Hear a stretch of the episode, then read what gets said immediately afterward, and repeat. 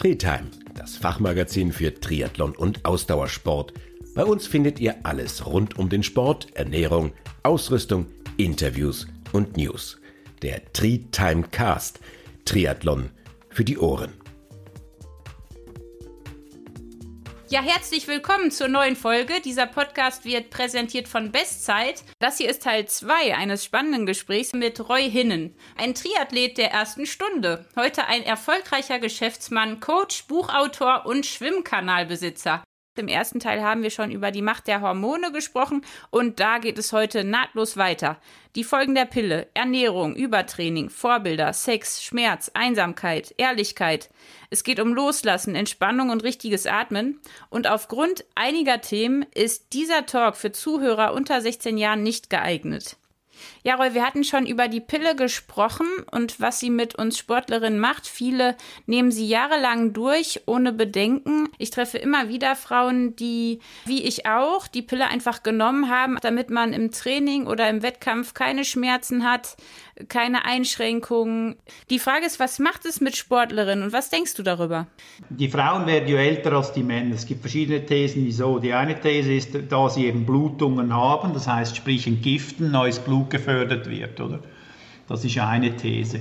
Wenn du natürlich die Pille jahrelang nimmst, dann, dann gibst du dem Körper eigentlich wie eine Scheinschwangerschaft vor, oder? Und das ist ja dann nicht so. Und ich meine, äh, wenn du die Periode hast, dann ist das auch ein Ausdruck für die Frau, wenn die Blutung kommt, es kommt jetzt kein Kind. Es kommt jetzt einfach das Blut. Oder? Das, ist, das sind schon alles äh, tiefere Bedeutungen, als wir so denken. Wir, wir, wir wischen das immer so weg, oder? Die Frau kann jeden Monat schwanger werden. Eine große Geschichte eigentlich, oder?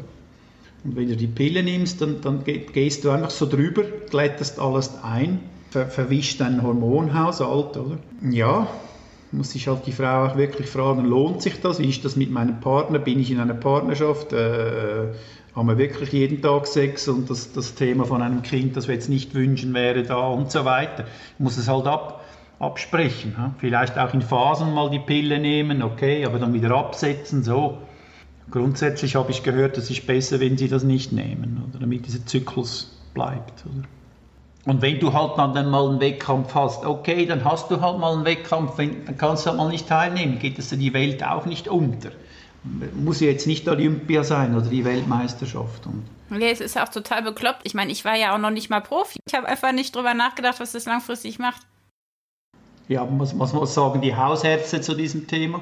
Viele sagen jetzt, dass es überhaupt nicht gut ist, die Pille zu nehmen. Also es ist wirklich weder für den Hormonhaushalt gut noch für die Psyche. Ähm, viele haben dann die Pille abgesetzt und fühlen sich dann auch erst wieder als Frau und haben dann auch wieder einen Zugang zu ihrem Körper. Das macht emotional halt auch ganz viel, ne? Absolut, aber es muss halt auch, es muss halt, es wäre jetzt wirklich der Job von einem, von einem Hausarzt, dass er die Frau wirklich aufklärt und sagt, schau mal, wenn du die Pille nimmst, das ist nicht nur eine schwache Pille oder eine neue Pille oder eine Superpille, sondern es ist eine Pille, die du oral nimmst, jeden Tag und in dein Hormonhaushalt eingreifst. Mädchen, seid ihr das bewusst, okay? Das ist der Job von einem Hausarzt. Mhm. Aber was du sagtest als Trainer, dass du da auch durchaus Fragen stellst, darauf eingehst, das machen ja viele gar nicht. Also viele wollen davon auch gar nichts hören, vor allem Männer, glaube ich, die finden das Thema ein bisschen seltsam und haben halt auch keine Ahnung, weil sie eben keine Frau sind. Ich glaube schon, dass es klar ein Hausarzt, aber auch, dass man mit seinem Trainer da vielleicht auch offen drüber reden sollte, oder?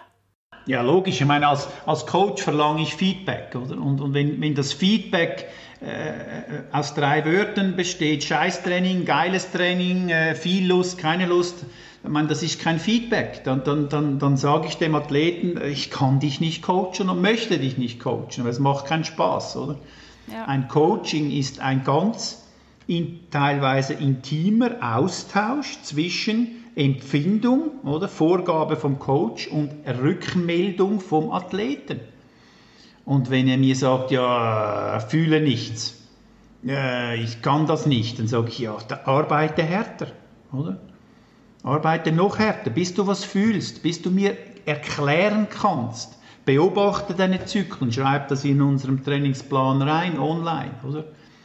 Rapportier mir nach sechs Monaten, siehst du, erkennst du eine Dynamik, wann wie was abläuft. Das muss er mir liefern, das ist doch nicht mein Job. Ich meine, ich bin doch nicht Coach, damit ich hier der Wahrsager bin oder der Hellseher.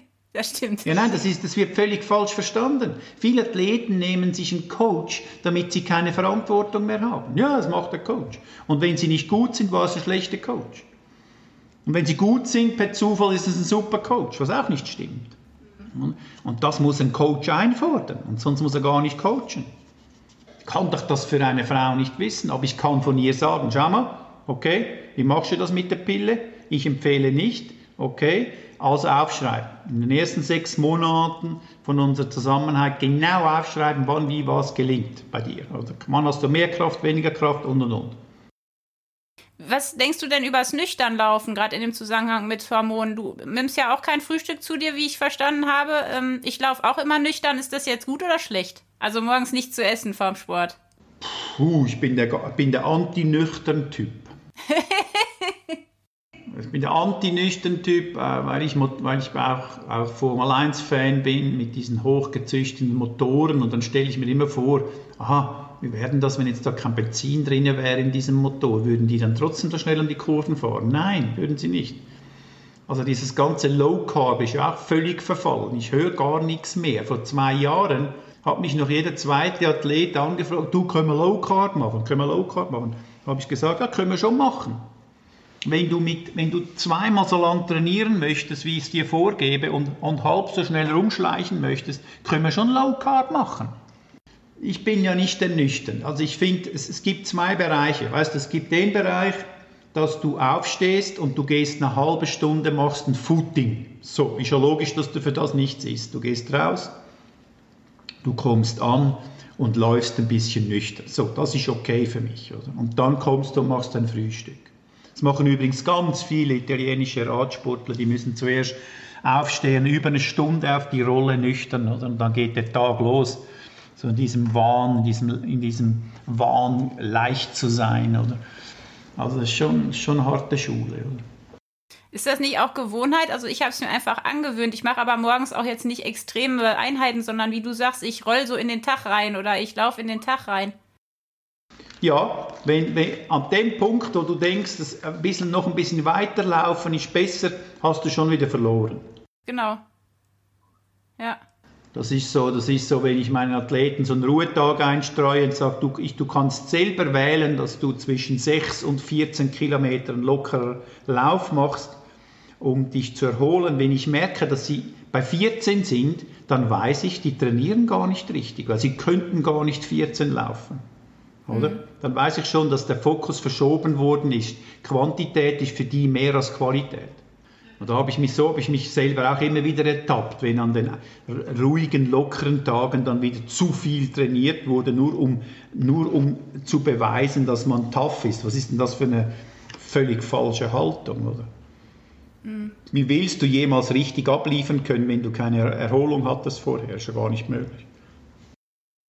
Ja, man weiß das, aber trotzdem denkt man immer, man ist die Ausnahme. Ja, aber man weiß es und irgendwann mal lässt du auch los. Ich meine, wir Triathleten hängen auch ein bisschen viel in der Vergangenheit rum und möchten blablabla. Ich meine, man weiß es und dann macht man es einfach. Fertig. Wenn da drauf steht, der Regenerationslauf, sechs bis acht Kilometer, dann ist es besser, wenn es fünf sind. Das reicht völlig. Ja. Welcher Triathlet oder welche Triathletin hat dich denn so in den letzten Jahren besonders fasziniert? Gibt es da irgendwen? Ich fand die Daniela Rief sehr spannend. Ich habe sie auch einmal gesehen im Schwimmkanal. Ich fand sie als Person sehr spannend, sehr komplex, sehr vielschichtig, völlig falsch verstanden von den Menschen. Ich fand den Sanders, habe ich ja auch mal zwei Videos gemacht über ihn, hat mich angesprochen, wie er sich da die ganze Zeit quält und, und wirklich dass die Grenzen sucht und jetzt wieder Wettkämpfe gewinnt, das ist ja ein Wahnsinnstyp, was der mental mobilisieren kann. Oder so der Satz von Arnold Schwarzenegger, you have to be in the muscle, oder, oder mal erklärt, wenn du deine Übungen machst. Nicht irgendwo im Fitnessstudio rumgucken und ein bisschen Frauen nach, sondern wirklich geh in deinen Muskel hinein und, und, und sei, you have to be in the muscle, oder diese Leidenschaft von diesem Sanders ist schon wirklich krass, oder? Das hat mich schon beeindruckt auf der einen Seite, auf der anderen Seite hat es mich auch ein bisschen traurig gemacht, weil die Message, die, die er natürlich gibt, ist, erst wenn du Schmerzen aushalten kannst und an der Top noch, noch mehr Schmerzen aushalten kannst, bist du ein Triathlet, oder? Was für ein Scheiß, oder? Hm. Was für ein Scheiß. Also völlig eine falsche, eine falsche Message eigentlich. Aber für einen Banker oder für einen Versicherungsangestellter oder für einen normaler, sage ich jetzt mal, für einen ganz normalen Menschen, wenn der, wenn der so einen Typ sieht, so einen Crazy Man sieht, der ist natürlich faszinierend. Dann geht er auch raus, oder? Und macht sich fertig und bricht dann zu Hause zusammen. Und da, ja, ich war jetzt 33 Kilometer ohne Ernährung. Wow, ich fühle mich jetzt völlig kaputt, oder? Das ist völlig krank. Das ist total krank. Das ist völlig, völlig, ist völlig das Gefühl zu seinem Körper verloren. Total verloren? Und das triggert er natürlich so. Oder er kann das jetzt stemmen. Oder er kann das jetzt noch stemmen. Vielleicht ist in zwei Jahren sein Feuer dann auch ausgelöscht und, und er kann, einfach, kann diese Ressourcen nicht mehr antatschen, weil sie einfach dann einfach erschöpft sind. Ja, zwei Seiten. Die Medaille hat zwei Seiten. Hm. Ja, ja, irgendwie braucht man ja auch Vorbilder oder man sehnt sich ja auch so nach Helden, ne? die irgendwie was schaffen, was fast unmenschlich scheint. Also mir ging das ja als, als Teenie und äh, auch heute ehrlich gesagt noch so, dass ich mich immer freue, wenn jemand was Besonderes auf die Beine stellt oder wenn jemand mit 80 Jahren anfängt zu rennen und irgendwie so, also egal in welchem Alter, noch Grenzen überwinden kann. Aber es ist halt immer ein schmaler Grad. Wahrscheinlich.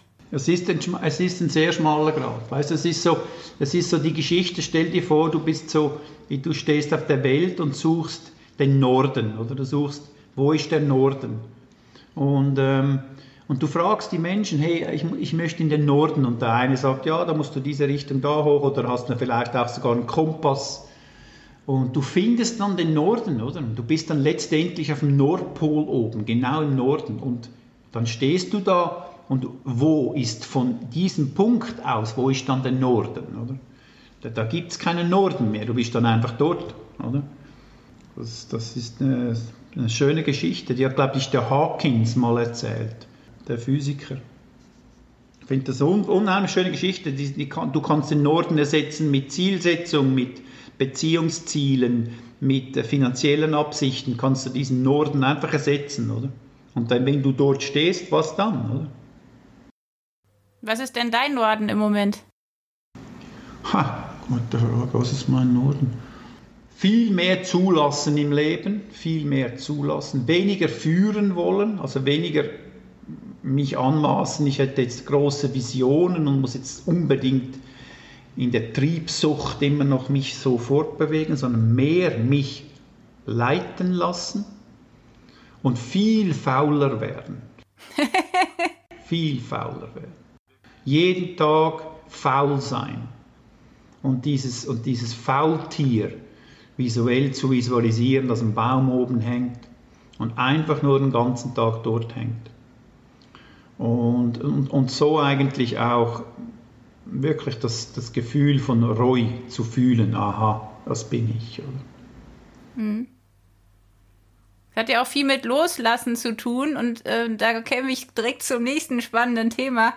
Sexualität und das, was davon übrig bleibt, weil das ja auch sehr damit zusammenhängt mit dem Ganzen, was wir jetzt schon besprochen haben, wie man sich fühlt, äh, Hormone, ähm, Körperkult und Co. Haben Triathleten eigentlich mehr oder weniger Sex als andere Sportler? Wie würdest du das einschätzen? Ja, kommt, kommt an, in welcher Phase das sie sind. Wenn sie natürlich im Tapering sind, also, also richtig im Tapering sind, dann müssten sie eigentlich in jedem Kaff eine Freundin haben als Mann, oder? Also das ist da hatte ich mal einen Athleten so zugespitzt auf den Wettkampf, dass der wirklich drei Tage vor seinem Wettkampf, zwar ein Banker, in einem Serverraum noch eine, eine, ähm, eine Assistentin gepoppt hat. Das musst du dir das mal vorstellen. Oder? Und dann sich nee. ohne Kohle und dann einen Tripper aufgelesen hat und mir dann so mit schlechtem Gewissen vor dem Start äh, WhatsApp geschrieben, oh, ich kann nicht gehen, ich habe ich hab, ich hab ein Problem. Oder? Ja, den hat so gepackt, dass, dass, da sind, die, sind die Hormone so gekommen. Ich will den jetzt nicht entschuldigen, oder? Aber ähm, also kommt darauf an, in welcher Phase dass du natürlich bist. Oder?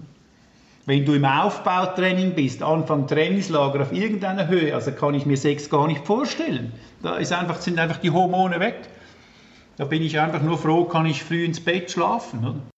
Man ist erschöpft, man ist in sich glücklich, man ist rund, man hat geleistet, man geht, man legt sich hin, man schläft. Oder?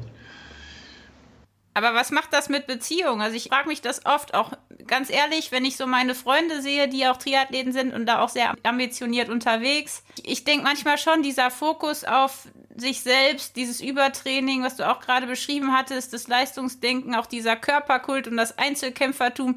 Sind denn Triathleten überhaupt beziehungsfähig? Ja, sie sind sicherlich einfach voll auf sich fokussiert, also schnell ein Porno angucken, sich schnell eins runterholen und weiter geht's, oder ist sicherlich einfacher als irgendwelche Beziehungsgeschichten, ah, ich möchte dich heute Abend treffen und so lange nicht mehr gesehen.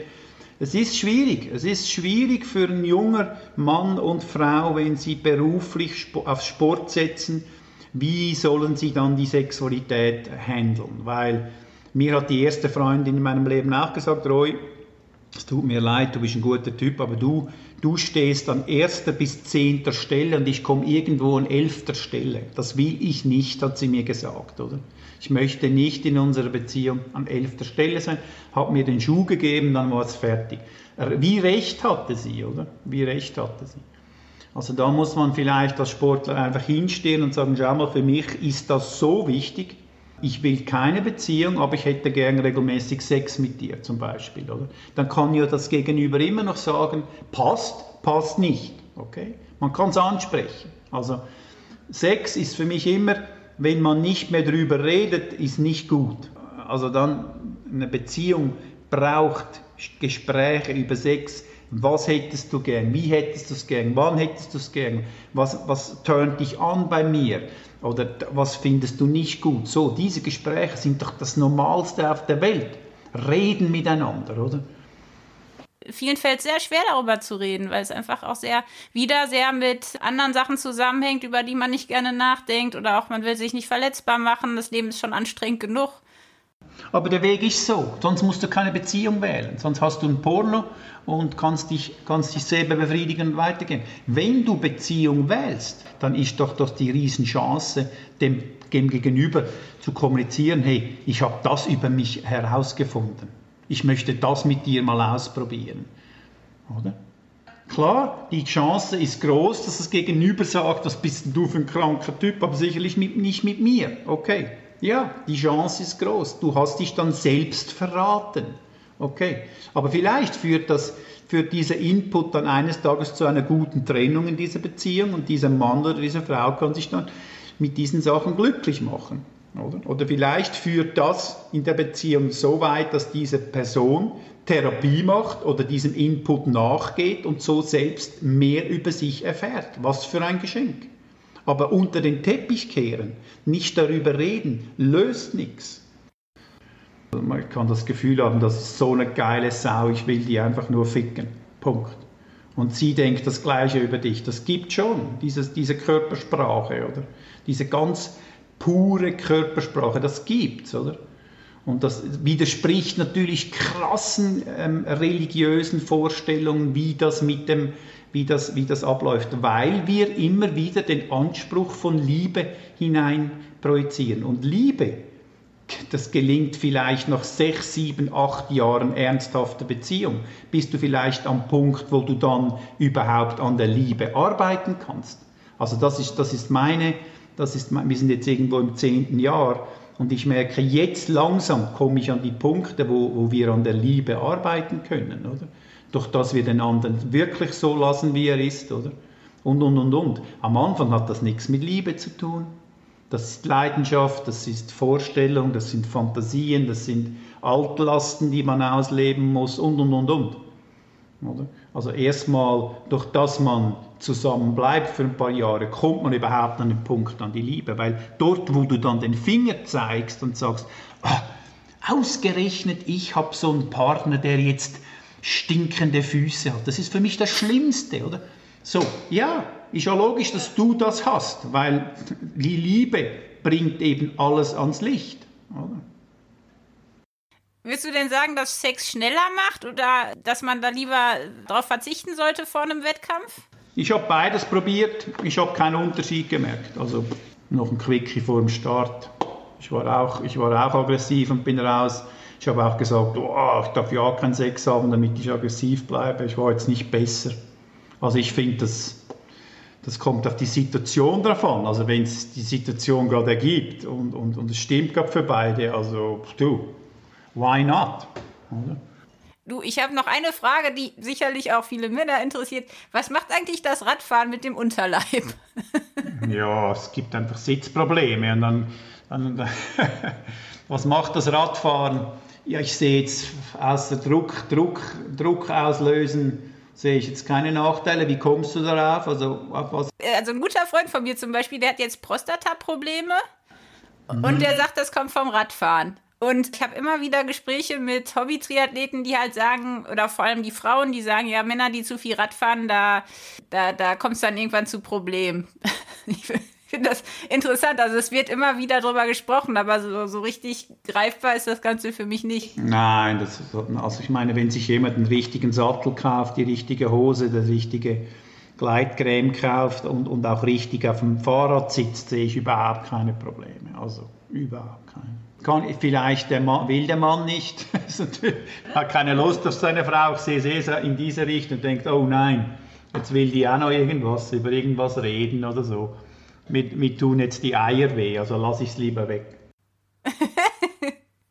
ja, du, also das mit dem Sex, es ist das Thema Nummer eins auf der ganzen Welt. Das, das, das, das sieht man ja, wie krank sich die Welt auch bewegt in diesen Themen, wie, wie, wie abstrus, wie, wie Ideen darum schwirren, äh, was da für Sachen gemacht werden, da sieht man schon, wie wir Sexualität eigentlich überhaupt nicht handeln können als Mensch. Wir, wir haben keinen Zugang. Niemand hat uns gelernt, wie man mit Sexualität umgeht. Oder?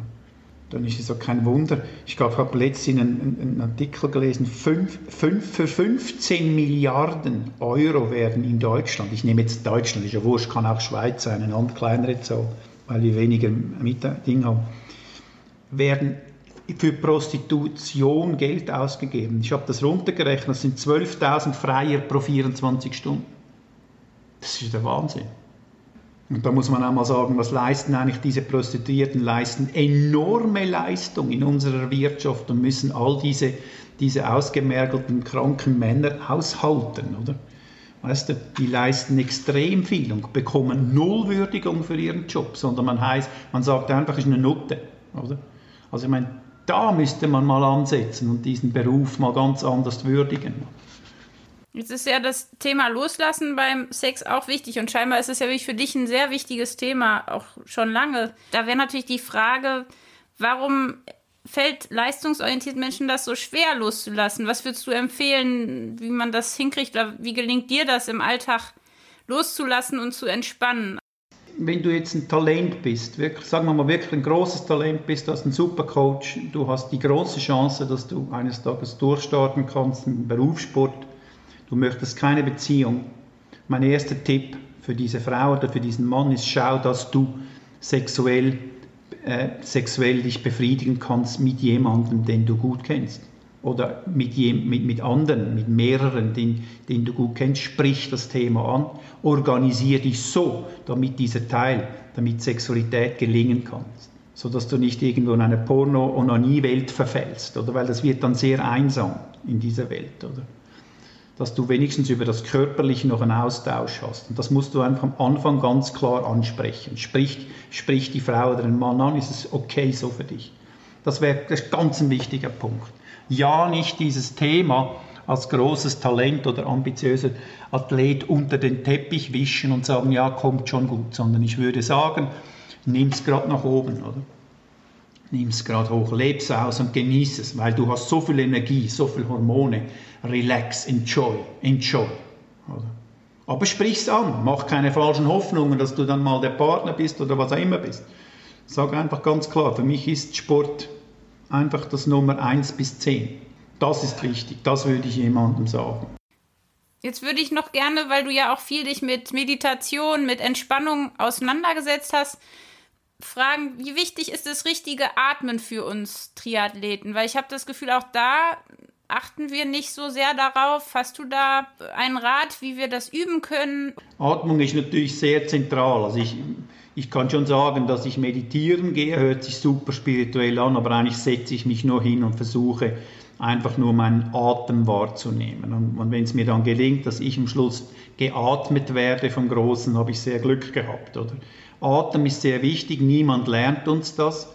Wir kennen das alles, diese, wir, kennen, wir kennen diese Schockstarre, wo wir so die Schultern hochnehmen und so die Luft anhalten, wenn wir von etwas Angst hatten. Und aus diesen Angsthaltungen ist dann eigentlich unsere Atmung entstanden. Das heißt ziemlich oben, oberhalb und nicht mehr in den Bauch. Oder? Und im Schwimmkanal mache ich sehr viele Übungen mit Athleten, damit sie überhaupt mal die Angst vor dem Wasser verlieren. Du glaubst ja nicht, wie viele Triathleten Angst haben zu schwimmen. Und das geht. Ich auch. Ich habe auch Angst vor Wasser. Ich behaupte, 30 bis 40 Prozent haben Angst vor dem Schwimmen. Wie will ich so einem Athleten eine neue Technik beibringen, wenn er ja im Grundsatz einfach nur Angst hat vom Wasser? Da muss ich zuerst mal mit Übungen beginnen, dass er eben das Vertrauen zum Wasser gewinnt. Das machen wir dann so mit Tauchübungen und so weiter. Erst wenn das da ist, kann ich mit der Technik arbeiten. Atmung ist, es ist immer wieder wichtig, dass du deine Atmung überhaupt wahrnimmst. Weißt du, hast so viel Zeit, du hast so viele Zwischenräume in einem Tag, sitzt im Auto oder stehst an der, am Aldi an der, an der Anstehschlange oder wo auch immer du rumstehst, da geht die Atmung, Bauchatmung. Einatmen heißt Bauch geht raus, ausatmen heißt Bauch geht rein. So diese Bauchatmung haben ja die meisten Menschen verloren. Kannst du auch mal den Test machen? Steh mal vor den Spiegel hin, atme mal fest ein. Bei 90 Prozent, 95 Prozent der Menschen, wenn sie fest einatmen, gehen die Schultern hoch. Oder? Und bei wenigen geht der Bauch raus. Sage ich immer, du musst schwanger werden, du musst schwanger werden. Atmen ist schwanger werden, ja. Ja, man hat sich so daran gewöhnt, den Bauch zusammenzuziehen. Da, da kann ich, ich meine, wie, wie will ich eine Frau aufreißen? Wie will ich eine Frau äh, Eindruck machen, wenn ich mit einem dicken Bauch daherkomme? Dann sagt sie, was ist denn, genau. was ist denn das für ein Schlappsack? Ich möchte ein Sixpack und die Schultern müssen breit sein und gespannt. Oder? Das ist ja schon ja. so kommuniziert. Ach Reus, ich könnte noch stundenlang weiter mit dir reden, aber wir müssen jetzt zum Ende kommen. Ich würde dir gerne noch zwei Fragen stellen. Eine ist, worauf freust du dich in diesem Jahr am meisten? Und die andere ist, welchen Rat oder Wunsch würdest du gern jungen Triathletinnen und Triathleten mitgeben? Am meisten freue ich mich, dass die Familie jetzt nachzieht in die Schweiz, dass wir dann zusammen unter einem Dach leben. Das ist für mich ein ganz großer Schritt. Und was würde ich jungen Triathleten auf den Weg geben? Also meinst du jetzt Age Groupers, Ages oder wirklich angehenden Pros? Hm, suchst dir aus. Wer dir am meisten auf dem Herzen liegt. Ich würde jetzt mal für die, für die Professionals, bleibt dir, das, ist, das hört sich ein bisschen wirklich blöd an, bleibt dir treu. Oder das heißt einfach wirklich, finde deine Stärken, verstehe deine Schwächen. Oder? Und wenn du eine Schwäche hast, wirst du das nie richtig kompensieren können. Das geht einfach nicht. Das sieht man, das, ich will jetzt keine Namen nennen, das sieht man, gewisse Triathleten, Profi-Triathleten, Männer werden es nie lernen zu schwimmen. Okay, Punkt, Schluss. Müssen sie akzeptieren. Sie haben alles investiert, alles gemacht, was sie machen konnten. Jeden Schwimmcoach durchgecheckt. Umfänge hochgeschraubt auf 50 Kilometer pro Woche. Sie sind immer noch in der zweiten Gruppe, nicht in der ersten. Okay, muss man akzeptieren. What else can I do? Also das heißt, dort halt einfach wirklich erkennen, wo die Stärken sind und auf das fokussieren, so gut es geht.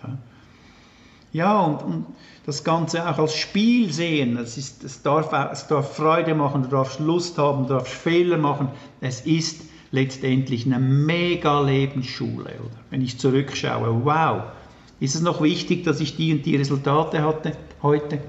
Ja, nicht so was habe ich gelernt oder was habe ich auf diesem Weg gelernt. Oder? Das, und das vergessen viele Jungen, die denken natürlich nur, ich muss jetzt möglichst schnell äh, Meister werden, dort gut sein, aber in der Zwischenzeit, wenn sie die anderen Menschen betrachten, die ähnlich alt sind, wie die sich schon in diesen großen Firmenstrukturen aufgegeben haben und nur noch das abplappern müssen, was, was jetzt vorgegeben ist und sich verloren haben, und ein junger Triathlet immer noch seinen Weg gehen kann, also Hut ab. Also genieß, enjoy the journey.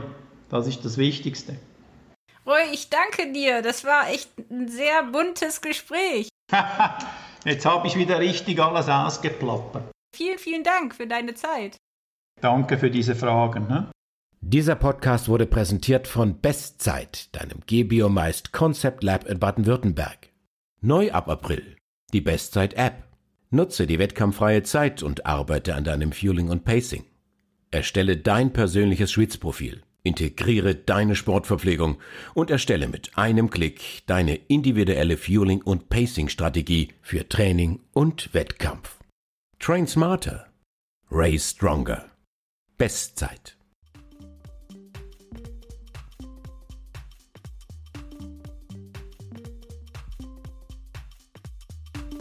Tri-Time Cast. Triathlon für die Ohren.